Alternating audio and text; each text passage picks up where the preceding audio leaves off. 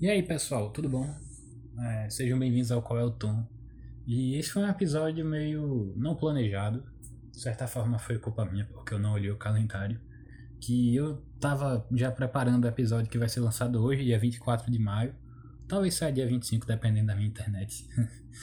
Mas hoje é o aniversário dele, do, sei lá, de uma das figuras mais importantes na minha jornada como como fã de música, que é o Bob Dylan. Ele é um cara assim que. Sei lá, eu não consigo nem colocar direito em palavras como ele é importante para mim, porque ele me fez é, olhar a música e a, até mesmo a composição de uma maneira que eu acho que eu nunca tinha olhado. Que é justamente assim. É, não somente a parte musical, mas a parte da letra principalmente a maneira que ele usa referências, a maneira que ele consegue criar uma cena na sua cabeça de uma maneira tão detalhada, mas ao mesmo tempo é, assim usar referências e usar maneirismos na maneira de escrever que acho que são coisas muito muito muito particulares dele. Então, eu já fiz um episódio sobre Bob Dylan no passado, logo quando eu estava é, começando esse podcast, assim, a qualidade nem tá assim do jeito que tá hoje em dia. Eu ainda tava aprendendo muita coisa. Hoje eu ainda tô aprendendo muita coisa. Quase todo episódio é um, um aprendizado novo. E assim, o conteúdo tá lá. No episódio de hoje eu vou tentar dar uma assim uma geral, meio que dar uma resumida no episódio que eu gravei ano passado. E vou tentar trazer mais assim coisas que eu acho é, cruciais para se entender Bob Dylan. E coisas que Bob Dylan, assim, meio que o efeito Bob Dylan na minha vida. Vou trazer um pouco da minha, sei lá, jornada por conta dele, sabe?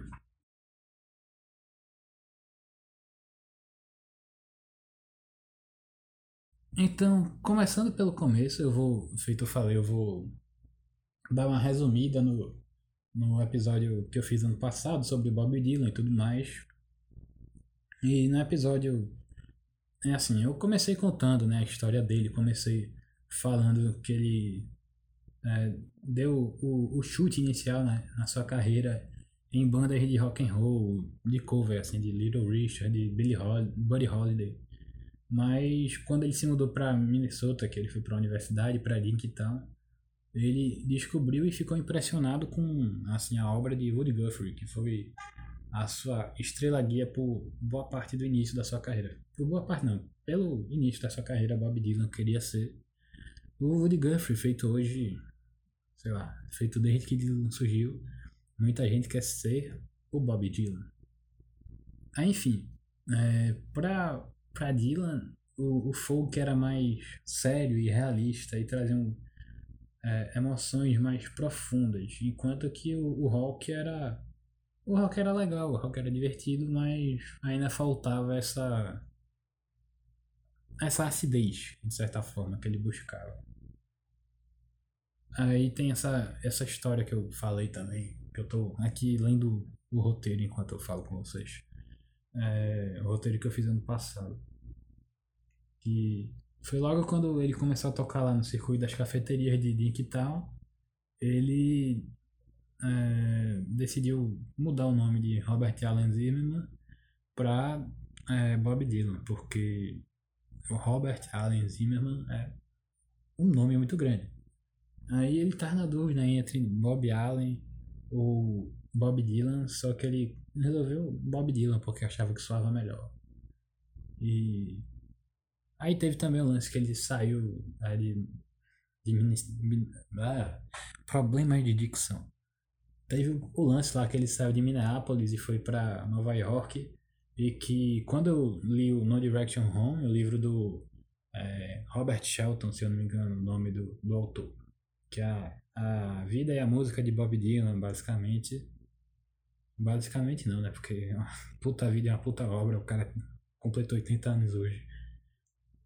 Então, ele largou a faculdade e foi para Nova York, só que assim, essa história dessa transição dele para Nova York tem muitas nuances. Assim, ele. Acho que no fundo, no final das contas, só Dylan sabe o que realmente rolou nesse mais ou menos três meses que ele ficou no limbo. Ninguém sabia se ele tinha ido para Chicago, Nova Jersey, e depois foi parar em Nova York, se ele foi pro sul e depois chegou em Nova York. Ou se ele só foi direto para Nova York, só que foi pegando carona com pessoas na estrada. Enfim, né? E chegando em Nova York, Dylan foi ficando mais. Foi ganhando seu espaço, porque ele era um cara muito. muito de boa de se lidar. E. É, e obviamente extremamente talentoso. Assim, a maneira dele escrever e tal era. É, é espetacular, né? E assim, no início ele não, não consideravam tanto ele, porque ele era um cara novo que tinha uma história de vida meio duvidosa. Ele contava versões diferentes para as pessoas. Mas lá ali naquela região do Village, um bairro de Nova York, ele foi ganhando seu espaço, foi conquistando terreno, até que ele chamou a atenção do lendário produtor John H. Hammond, da Columbia Records. E ele levou o Bob pro estúdio e em 62 saiu o auto-intitulado Bob Dylan. E, só que ao contrário do que se esperava, é, o álbum não, não fez tanto sucesso de vendas, ao ponto que a Columbia chegou a cogitar cortar o contrato, só que John Raymond e um recém-contratado, um tal de Johnny Cash, defenderam Dylan, falando: não, o cara é bom, ele vamos dar outra chance para ele, porque realmente é, o talento tá aí, vocês vão ver. E eles viram, né? Aí, no episódio passado, do ano passado que eu fiz, eu também contei um pouco a história é, do Judas. E, assim, era algo que até hoje eu acho meio sem sentido, porque, obviamente que, assim, com o benefício de estar, sei lá, 60 anos depois de tudo isso ter rolado, eu consigo ver, pelo fato de eu saber que Dylan já tinha tocado em banda de rock e tal, eu vejo que ele não estava traindo movimento nenhum, ele só estava, de certa forma, voltando às origens ao pegar a guitarra elétrica. Mas. É, é maluco de se pensar que, tipo. Tá lá, chega um cara, um, fran, um moleque franzino de algum lugar que ninguém sabe exatamente onde, e com esse caderninho cheio de músicas, ele canta de uma maneira esquisita e toca gaita também. E gosta muito de blues. Aí ele lança seu primeiro disco, lança seu segundo disco. E ele é eleito a voz da sua geração. Ele é eleito o messias dessa, dessa geração. Dylan foi considerado, sei lá, a cabeça do movimento, né? Do movimento folk, principalmente, da canção de protesto. Só que aí, é, enquanto, justamente que combatia de certa forma essa industrialização da cultura, com bandas de rock surgindo aqui a colar e todo mundo tocando guitarra elétrica e tal. Aí quando vê, chega o cara, o teu ídolo, fazendo justamente o que você é, pregava ser contra. Aí teve o lance lá que chamaram ele de Judas ao vivo e tudo mais, porque ele tava tocando a guitarra, só que na verdade é, assim, para eles era como se Dylan tivesse se submetendo ao, ao grande corporativismo é, do capitalismo selvagem e tal, e, e, guerra do Vietnã. Então, assim, era como se Blowing the Wind tivesse sido é, literalmente jogada no vento, aos ventos, sabe? Só que é, era algo que assim, o pessoal não sabia na época e que tem que ser lembrado quando se fala disso, é que Dylan começou a tocar, o início da sua carreira, ele tocava em bandas de rock and roll, feito eu falei. Tocava Little Richards, é, tocava Buddy Holly e tudo mais. Aí agora estamos chegando aqui meio que. Eu tô dando a corridinha, feito eu falei, porque é, eu quero falar de mais coisas que eu falei no, no episódio passado. Eu só tô dando uma, uma resumida. E elementos da escrita de Dylan, que foi algo que eu falei também no último episódio, é que, assim, eu acho que não dá para copiar, porque ele é a pessoa que consegue mesclar sátiras e referências de uma maneira tão, sei lá, tão absurda, assim, tão dylanesca, porque o exemplo até que eu citei no, no episódio anterior de Dylan, a Ballad of a Thin do Highway, e que, assim, é uma letra absurda, viajada, tudo mais, porque fala desse tal de Mr. Jones, que é um cara que tá querendo se entrosar num grupo, só que ele passa por cenários absurdos de um engolidor de espadas pegar a garganta dele emprestado para engolir espadas, ou então um anão dele dizer que ele, um anão dizer que ele é uma vaca, ou algo do gênero. E assim, isso aí, hoje em dia, a interpretação que se tem é Dylan meio que tirando onda com a relação turbulenta, por assim dizer, que ele tinha com a, com a imprensa americana da época, com a imprensa, na verdade, da época, porque o pessoal só queria manchete para colocar em tabloide. Eles não queriam, de fato, o, o conteúdo ou algo do gênero. Eles não queriam, por assim dizer, pensar. Tanto é que um dos poucos repórteres que Dylan se dava bem era o próprio Robert Shelton, que é. Ele fala um pouco disso no livro, no, no Direction Home.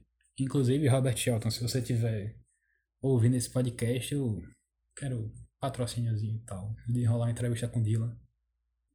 Aí pronto, aí só para finalizar essa primeira parte, é, vou falar aqui das recomendações que eu fiz no último episódio e que eu acho extremamente relevante recomendar novamente. Que o primeiro é o Chronicles Volume 1, que foi até uma amiga minha, Isadora, que recomendou. E as minhas recomendações são a conferência de imprensa de São Francisco em 65, se eu não me engano, que é simplesmente maravilhosa. O documentário do é, Martin Scorsese que tem na Netflix, que é Rolling Thunder Review. E o meu disco favorito do Dylan, que é o Blood on the Tracks, que eu acho perfeito. E acho que uma música assim que do Dylan que eu não paro de ouvir é Visions of Johanna que é maravilhosa. E já que terminamos a primeira parte, eu vou falar um pouco sobre o que eu acho essencial se entender, assim, meio que um conhecimento prévio para quem quer começar a ouvir Dylan agora. E eu também vou falar um pouco da minha, sei lá, relação com, com Bob Dylan. E eu acho que a primeira coisa que se tem que entender quando se vai ouvir Bob Dylan, é que ele é um, assim, né, talvez seja a figura musical mais importante do século XX. Ele influenciou artistas de inúmeros gêneros por, sei lá, seis, é, seis décadas, 60 anos. E ele teve, obviamente, o seu principal papel no, na música folk, mas ele teve é, seu papel na, no rock and roll, no country, no blues e tudo mais, porque era Bob Dylan. E assim, outra coisa que eu acho que se deve é, se deve ter em mente quando vai ouvir Dylan é que feito David Bowie ele é de certa forma um camaleão musical, talvez não tão exagerado quanto Bowie, que Bowie realmente é, assim teve a fase do Zig Stardust, e teve a fase do é, Finn White Duke, a assim, a trilogia alemã e tudo mais. E Dylan, ele teve o início da carreira dele, que era muito característico com a maneira de cantar, é, com ser predominantemente ou é, músicas, assim, versões de clássicos do blues, ou canções de protesto é, próprias. E o estilo dele foi mudando muito ao longo dessas décadas, feito eu falei. Ele experimentou com folk, com blues, com até mesmo rap. É, essa fase eu acho que eu não recomendo para muitas pessoas. E, por exemplo, na fase do rock and roll, a fase do Judas, por assim dizer, lá da. Acho que é. A, não sei se é a trilogia perfeita, mas perto disso, que é o Bring It All Back Home, o Highway 61 e o Blonde on Blonde.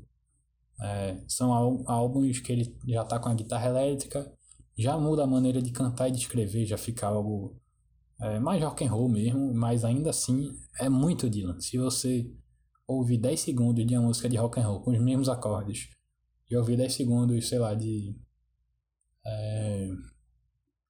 Pô, deixa eu esqueci as músicas de Dylan todinho.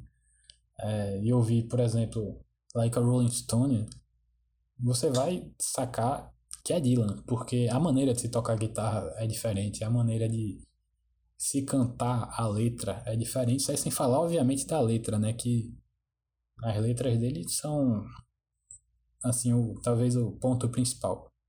Tanto é que ele foi vencedor de Nobel e de, sei lá, um porrilhão de prêmios, porque ele é, acho que, numa geração, assim, um talento de mais de uma geração. Acho que foi, eu acho que vai demorar uns 300 anos para aparecer outro Bob Dylan. Guitarra elétrica, ah, agora eu vou fazer um álbum acústico. Ah, agora eu vou fazer algo mais blues. Ah, agora eu vou fazer um rap. Então, isso foi algo que eu aprendi com o Dylan, que o importante é fazer, não é só tem que fazer perfeito e tem que se fosse para fazer perfeito, é, acho que boa parte das músicas do Dylan não seria ele cantando, porque por mais que eu adore essa voz de pato rouco dele, até porque eu me identifico nesse quesito, é, a voz dele não era assim, principalmente agora depois que ele tá velho, não era algo algo de se invejar, por assim dizer. Mas era algo único, porque ele era das, foi um dos primeiros a ter essa coragem de dar a cara a tapa e subir no palco e falar: Eu quero cantar, eu quero cantar o que eu escrevi. Sabe? Eu acho que é, foi isso que me faz querer ser um Dylan. É, querer não necessariamente subir no palco e não necessariamente cantar, mas querer assumir quem eu sou.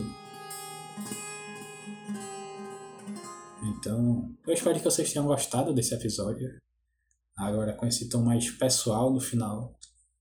E fica aqui minha singela homenagem a, a Bob Dylan como um fã apaixonado do Brasil. E eu espero que ele viva por mais muitos anos e continue sendo chato com a mídia por mais muitos anos para gerar memes. Porque Bob Dylan me diverte. Enfim, meu nome é Rafael, esse é o Qual é o Tom. Muito obrigado pela presença, muito obrigado pelo, por ouvir esse podcast. Se possível, compartilhe na, nas redes sociais, no Instagram, no sei lá, Twitter, no Facebook, no Orkut, MySpace, sei lá. Marquem o, a página do Instagram do, do Qual é o Tom, arroba, underline, qual é o Tom, underline. E eu espero muito que vocês gostem, sou Bob Dylan. Pra quem nunca ouviu, né? Como sempre.